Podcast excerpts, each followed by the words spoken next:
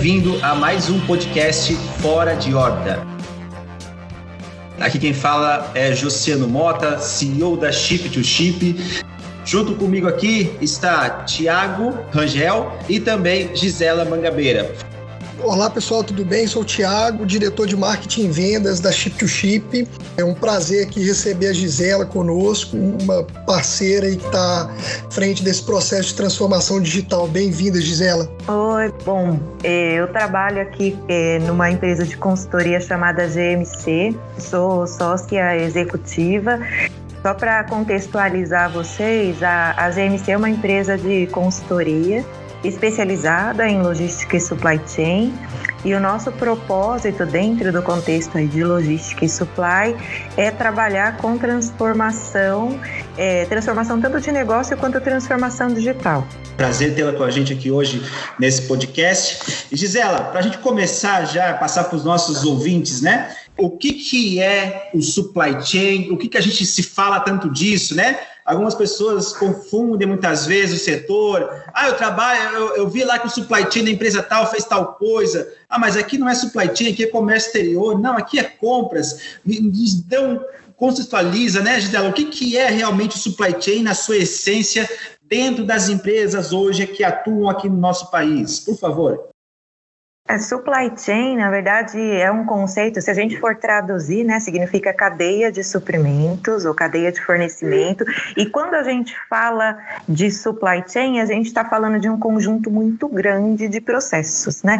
Então, é todos os processos é, que estão relacionados a você adquirir matéria-prima, produzir um item e depois disso fazer ele chegar ao consumidor e agora dentro desse contexto de sustentabilidade, economia circular, é, ao, passar pelo consumidor também é a destinação final é, desse produto faz parte do contexto de supply chain. Então, quando a gente fala de supply chain, a gente tem aí um conjunto grande de atividades associadas. Logística, por exemplo, faz parte das atividades e processos de supply chain, mas não é o único, porque toda vez que a gente pensa em logística, a gente está falando normalmente de armazenagem, transporte, é, mas quando a gente uhum. fala também da, da parte de compras, aquisição de novos itens, é, seleção de fornecedor, isso também, a própria produção em si faz parte do contexto é, de supply chain. Legal, muito bacana. Acho que, acho que nossos ouvintes conseguiram entender bem como é que funciona, o que, que é o supply chain na sua essência, né? O Tiago tem um, né, Tiago, conhece um bom tempo já, é, e você também já teve as suas experiências né, em grandes indústrias, em grandes empresas. É, e uma das coisas que a gente fala muito hoje em todos os setores é o quesito inovação, né? É, tudo está se modernizando, tudo está acontecendo muito mais rápido do que acontecia antigamente. O que, que você vê, Tiago, nessa parte de supply chain, né? O que, que tá faz, está fazendo com que as empresas vejam o supply chain como algo estratégico e levem a modernização para esse setor? Então, eu, eu, tenho uma visão nessa própria. Na, na, quarentena em si, a gente tem participado de, de muitos bate-papos e escutado diversos setores e segmentos para entender um pouquinho esse movimento da inovação né, dentro desse contexto industrial e, obviamente, como a Gisela comentou, a conexão entre o supply chain e, a, e, as operações industriais e a indústria em si, é, ela é muito fronteira, ela é muito tênue, né? E, e, o fato é que eu entendo hoje o mercado e as indústrias têm bolsões ainda, né, ilhas, dentro das organizações, ou seja, às vezes áreas muito avançadas, né, super dispostas e abertas a receber essa inovação, a buscar novas soluções, novas alternativas, muito às vezes capitaneado por gestores que têm às vezes mentes mais, mais abertas, mais protagonistas, por assim dizer, e ao mesmo tempo, em outra ilha, né, em outros bolsões, às vezes uma obsolescência tecnológica de ainda ter aquele apreço, aquela que ela do método antigo, como fazia antigamente, né? É, exato. Sabe aquele gestor que, poxa, eu adoro a minha planilha de Excel, sabe? Eu, sempre deu certo assim, eu, né? Sempre deu certo assim, eu não consigo me desvencilhar dessa, dessa metodologia mais é, que começa ainda a ficar, é, começa a, a, ser vista como obsoleta, embora ainda, sem dúvida, certa, certa seja funcional. Mas como a inovação hoje, uma das da moeda de troca passa a ser dados, ou seja, né, diga-se né, que, que os dados passam, passam a ser o novo ouro na era contemporânea, né?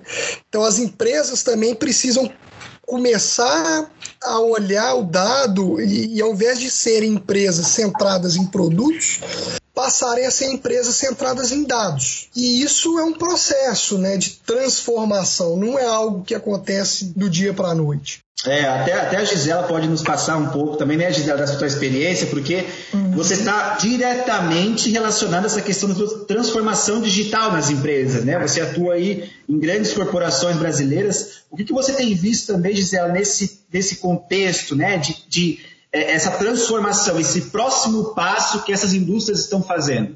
Até antes de falar exatamente um exemplo, uma coisa que eu percebo é que dentro do contexto aí de inovação, a gente tem pessoas que, que entendem a inovação de formas diferentes. Né? E aí eu, eu acho interessante citar isso, porque é, muitas vezes na cabeça de algumas pessoas, a inovação está dentro de um contexto e um processo de melhoria do que é o processo atual.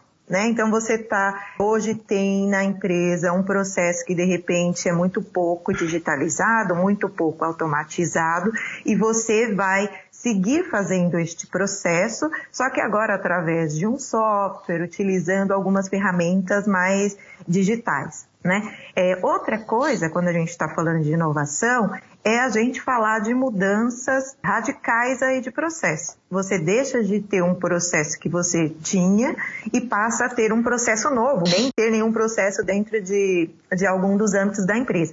E esse é o tipo, vamos dizer assim, de inovação disruptiva.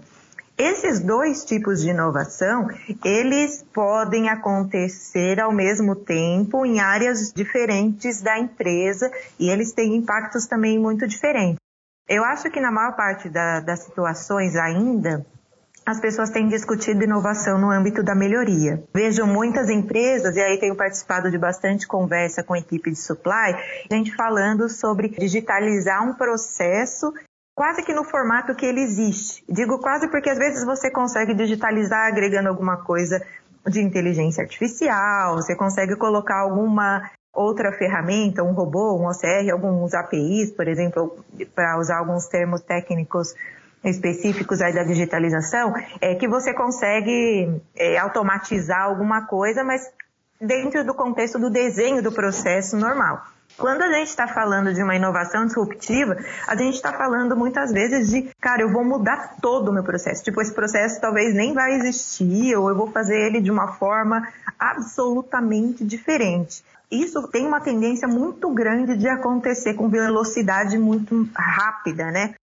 A gente está entrando agora nessas últimas, nos últimos anos em, em, um momento de alta velocidade de disrupção, ou seja, está mudando totalmente as forma, a forma do negócio. Né? E aí, quando muda a forma do negócio, o supply chain muda inteiro. É, Para pegar um exemplo mais radical, assim, e a gente falar um pouco de uma disrupção maior, a gente pode pegar um exemplo de agora eu não vou mais fazer a produção na China, importar e vender aqui. Eu vou agora ter é, centros de impressão 3D espalhados em vários locais do mundo e, quando for necessário, eu vou imprimir o, o, item que eu quero. É, é, essa mudança, por exemplo, é uma mudança disruptiva, totalmente disruptiva, porque eu deixo de ter um fluxo de produto acabado, passo a ter um fluxo de matéria-prima que vai até esse meu é, centro de, de impressão. Então, todos os fluxos envolvidos aí no processo mudam, tanto em volume quanto em origem e destino. Né? Então, você tem aí dentro do contexto de supply chain várias frentes tanto tecnológicas quanto econômicas, quanto é, relacionadas à própria crise sanitária, maximizando processos de inovação disruptiva e também vão otimizar, obviamente, processos de inovação para melhoria. Né? Então uhum. a gente está agora certo. realmente entrando é, nesse processo de inovação em todas as áreas é por conta dessa combinação ímpar que a gente teve agora de crise sanitária, somada a uma possibilidade aí de crise econômica que, que vai é, se prolongar. E ainda isso somado com a alta velocidade de evolução tecnológica. Exatamente, muito legal. E, e assim, uma coisa que eu também vejo é, quando eu comecei a fazer a faculdade, me lembro muito que se falava na época, né? Nossa, é uma nova, um novo método de fazer, de trabalhar com supply chain, que era o just in time, né? Então, é. a mercadoria naquela hora, naquele momento, tinha que estar lá. E eu sempre falava, olha, beleza, pode funcionar talvez é, Europa pra, para os Estados Unidos, China para a Europa, mas o Brasil ele tá muito, está muito longe da China. E aplicar isso no Brasil é muito mais complexo do que, do que você possa talvez estar no seu controle, né? Porque assim, a gente tem aqui no Brasil, né, problemas de infraestrutura como um todo, né? Nós temos problemas dos portos, muitas vezes uma tempestade, algo assim. E agora nesse momento, né, que deu essa crise toda, todos esses problemas que aconteceram, eu vi muita empresa ficar sem estoque, ficar sem produto, porque estava sedente por deixar tudo como just in time. Então, o que aconteceu? Muitas cadeias produtivas pararam, muitos produtos né, ficaram no mercado, né, nas lojas, muito mais caros do que estavam antes. E não só porque as fábricas de origem fecharam né, durante um período, na quarentena, algo nesse sentido, mas também porque eles não se prepararam para um novo momento. Ou seja, aquilo que eles haviam aplicado há, sei lá, 5, 10 anos atrás e funcionou quase que 100% nesse período, em momentos que dá uma reviravolta completa no mercado, né, você precisa estar também é, preparado para isso. Ou seja, você tem que estar antenado né, e saber o seguinte: olha, beleza, a gente sempre fez assim, agora nesse momento nós vamos ter que mudar. E, e aí que entrou um pouco do que a gente falou aqui, do quesito inovação, né? transformação digital. Muitas dessas empresas não estavam nem um pouco preparadas, né? simplesmente acharam que ah, é, uma, é uma onda que vai passar logo e a gente vai voltar à normalidade, né? Ou seja, agora a gente já fala no novo normal. Como vai ser esse novo normal, né? Então, assim, a, a gente vê que é, estar por dentro né, dessa transformação digital hoje não é mais uma opção, é sim uma realidade e que as empresas precisam estar antenadas e estar dentro dessa transformação digital. Tiago, você fez algumas consultorias né, em algumas grandes empresas é, e algumas delas você até retornou, né? Você fez uma consultoria há tempos atrás, você fez agora recentemente novas. O que, que você viu aí, Tiago, talvez, que tenha mudado nesse tempo ou não mudou nada? Não, eu acho que essas mudanças elas são constantes, assim, né? Elas e rápidas. As consultorias elas estavam muito centradas ali, muito paradas em primeiro entregar ferramenta e muito operacionalizar é, temas, endereçar é, solução de problemas que que os times não, não davam conta, dada a sobrecarga de trabalho e as inúmeras frentes de, de atuação que eles precisavam e metas que eles precisavam dar conta ali naquele ano. Então era muito a consultoria ela entrava muito aportando ali conhecimento metodológico, momentos um pouco mais pontuais, até como como braço mesmo ali para a turma dar conta. Hoje eu vejo que esse o, o acesso ao conhecimento está é, fácil hoje, né? Ele está muito acessível. A internet viabilizou isso. Hoje você tem uma, uma, uma gama de, de acesso e de conhecimento muito fácil na internet. Né? Então, o que antigamente estava, às vezes, restrito ao conhecimento do consultor externo, né? aquela figura do consultor, é, quebrou um pouco isso. Então, as consultorias, elas têm realmente, pelo menos falando um pouco da, da minha visão, obviamente, da, das áreas ali onde eu atuo, É, e eu acho que a Gisele de, depois pode comentar, né? Ela tem uma experiência também muito, muito ampla nesse sentido, mas as próprias consultorias se transformando digitalmente, se reinventando, por assim dizer, e agregando ao serviço a tua inteligência, que eu acho que isso permanece e é um valor que vai ainda permanecer ao longo de muito tempo, porque mais do que você ter as respostas é saber fazer as perguntas certas, né? E, e a consultoria é especializada justamente em fazer as perguntas corretas para buscar as melhores alternativas ali, as respostas mais adequadas àqueles problemas. Então, é, quando a gente olha muitas das consultorias se conectando às startups, se conectando às soluções tecnológicas para agregar valor é, aos seus clientes em última instância e a si própria, eu acho que esse é um, é um, é um viés aí que, que não só as consultorias como negócio, mas as empresas por si só também têm, têm feito isso. E até aproveitando um gancho, queria voltar um pouquinho na conversa ali, na fala da Gisela, quando você comenta muito do diálogo ali ainda das empresas colocando a inovação como, como não uma inovação disruptiva, mas ainda uma melhoria contínua, uma inovação ainda incremental, tendo inovação, a transformação digital, perdão, com um olhar em três pilares, né? Pessoas, processos e tecnologia, né? Muitos olham a transformação digital, ah, eu vou colocar um software, né? E ignora os outros aspectos. Reinventar o teu processo, olhar primeiramente, mas queria que você comentasse um pouquinho sobre o aspecto das pessoas, né? Como você tem feito ali, em termos de né, os seus esforços como GMC, para contornar eventuais resistências, né, ou barreiras aí, quase uma agenda política às vezes que precisa ser permeada dentro das organizações. Eu acho que dentro do contexto de inovação e transformação, pessoas é o centro sempre da discussão. E, e aí digo pessoas como centro, tanto no sentido de que as pessoas têm que, de alguma forma, elas vão ser impactadas né? Então, acho que esse é o primeiro ponto. As pessoas vão ser impactadas e muitas das tecnologias que a gente pode aplicar, tanto no contexto disruptivo e de melhoria, podem beneficiar muito as pessoas que vão permanecer no processo. Então, aqui, pensando primeiro que as pessoas vão ser impactadas, é, a gente tem várias formas de, de impacto. Um dos impactos que, que, normalmente a gente tem que trabalhar, e até já existem metodologias é, para você trabalhar com isso, como a própria metodologia ágil, Scrum, é, colocam a, o mapeamento da pessoa, da necessidade daquela pessoa, da ansiedade que aquela pessoa vai ter dentro do processo de, de mudança, como parte principal do sucesso da inovação.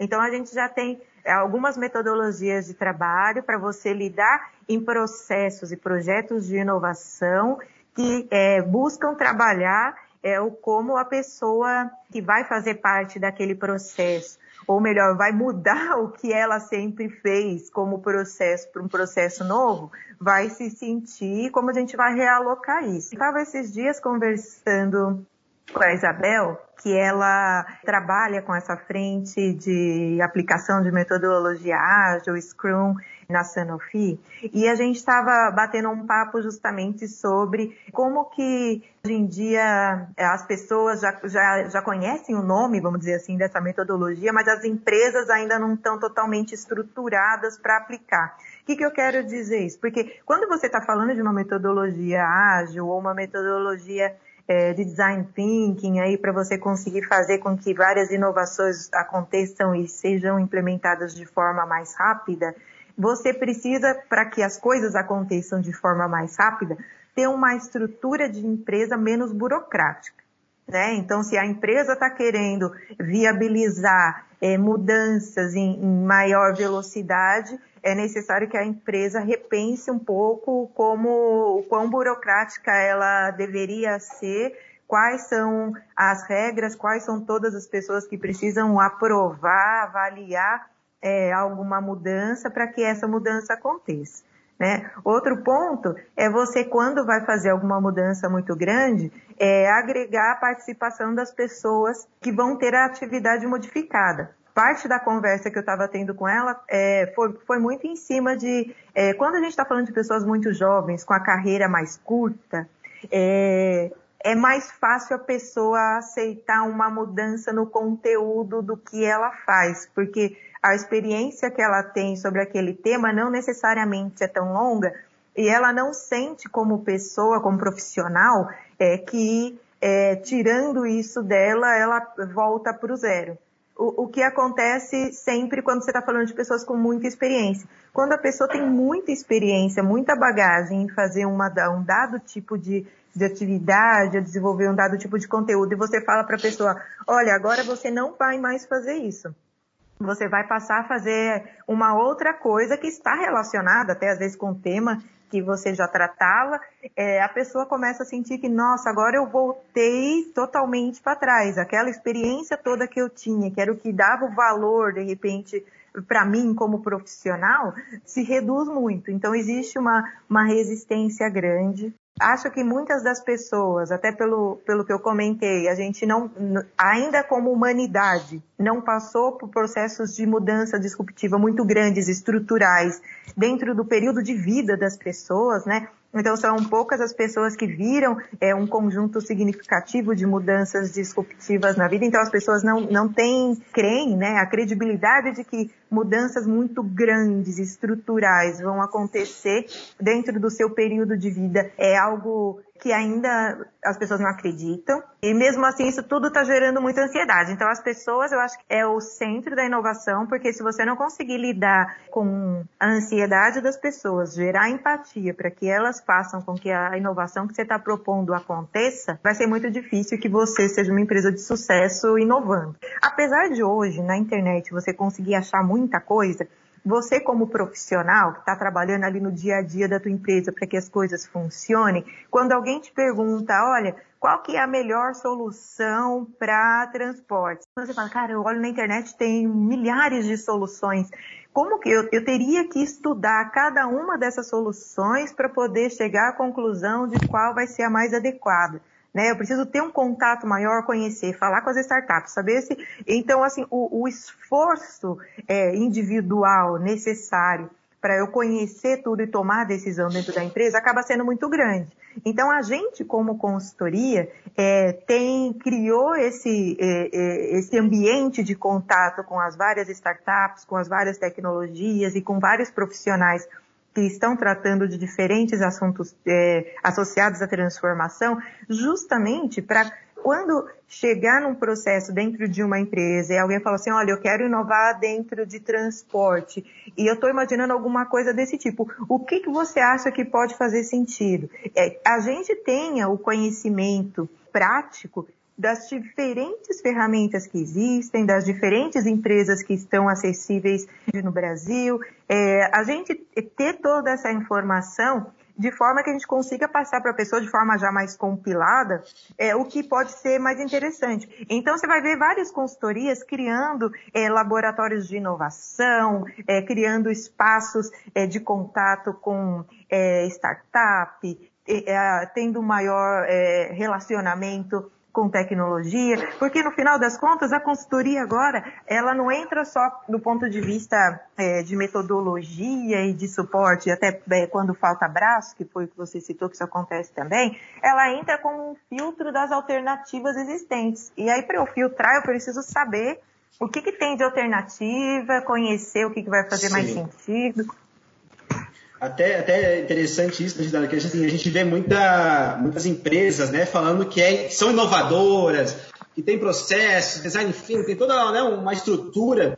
E aí, quando você fala para elas, mas qual é o teu problema? É, raramente ela consegue te dizer, não, o meu problema é especificamente isso daqui, né? Isso me lembra uma, uma frase do Henry Ford, né? Que se, se eu perguntasse aos meus compradores, né, o que eles queriam, eles me diriam, ah, eu quero um cavalo mais rápido, né? Muitas vezes é, vem a consultoria, né? Vem as startups e coloca na frente dessas empresas, dessas pessoas que estão à frente aí das, é, dessas estruturas, é, algo totalmente inovador, né, que ela talvez nunca tenha pensado, é, tenha achado formas né, para resolver de uma forma mais manualmente, é, uma forma mais simplificada.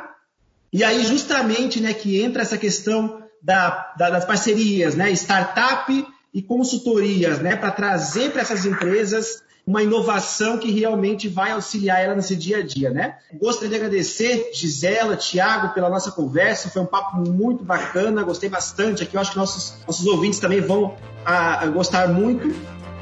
Ah, eu queria agradecer pelo convite. Acho que a gente está aqui sempre quando vocês precisarem é, é, qualquer um dos ouvintes que tiver interesse de é, conversar, de perguntar, tirar dúvida, de entrar em contato com a gente é, para evoluir sobre algum tema é, associado aí à logística e supply chain, fica à vontade, pode mandar e-mail para a gente no corporativo gmc-solutions.com. É, é, no nosso site tem lá todas as informações, telefone, a gente tem também é, LinkedIn. E acho que, que para fechar, a principal mensagem é essa. Eu acho que inovar agora faz parte, a gente é, tem é, que pouco a pouco ir se adequando. Digo pouco a pouco porque eu acho que as pessoas, cada uma no seu ritmo, vão, vão entrando aí dentro desse processo e e vamos lá, faz parte é, é estudar, aprender e, e, fazer todo esse trabalho em conjunto, como, como esse podcast que a gente está fazendo. Show demais. Tiagão, você deixa uma, uma mensagem final para nós aí? Cara, não, eu acho que é isso. Obrigado aí mais uma vez a, a Gisela. É, e vamos, na verdade, assim, né, aquele gestor que ainda acredita que a transformação digital é o futuro, né?